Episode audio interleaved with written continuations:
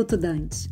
Este é um produto da agência Dante Comunicações. A guerra Rússia e Ucrânia poderá ter fortes efeitos na transição energética. No curto prazo, a Europa poderá ter um aumento do consumo de carvão para geração de energia elétrica e, além disso, usinas nucleares podem ter a sua eliminação postergada. A Alemanha, por exemplo, pode retardar o fechamento das três usinas nucleares que estavam previstas de ter o seu phase-out até o final desse ano. No médio prazo, a Europa vai vai tentar diversificar a compra de gás, investir em eficiência energética e acelerar os investimentos em fontes renováveis de energia. As energias renováveis já são uma prioridade da União Europeia em função dos objetivos de descarbonização da economia. A partir de agora, as fontes renováveis, que eram cruciais do ponto de vista ambiental, se tornam essenciais também por questões geopolíticas de segurança. O aumento do preço preço do petróleo provoca também uma escalada no preço da gasolina, o que é extremamente impopular. Nesse contexto, o carro elétrico ganha bastante importância e o presidente dos Estados Unidos, eh, Joe Biden, já percebeu isso e sinalizou uma mudança acelerada para veículos elétricos e energia limpa. O hidrogênio verde, produzido por fontes renováveis a partir da eletrólise da água, que já estão nos planos da União Europeia e Estados Unidos, Unidos deve receber um novo reforço. A Europa já anunciou que importará parte desse hidrogênio, o que é uma grande oportunidade para o Brasil, que tem enorme potencial de produção de energia renovável a custos baixos. Para concluir, eu diria que é fundamental o Brasil ficar ligado no que está ocorrendo no mundo para evitar os riscos do aumento do preço internacional dos combustíveis e para aproveitar as oportunidades que surgirão com a aceleração da transição energética.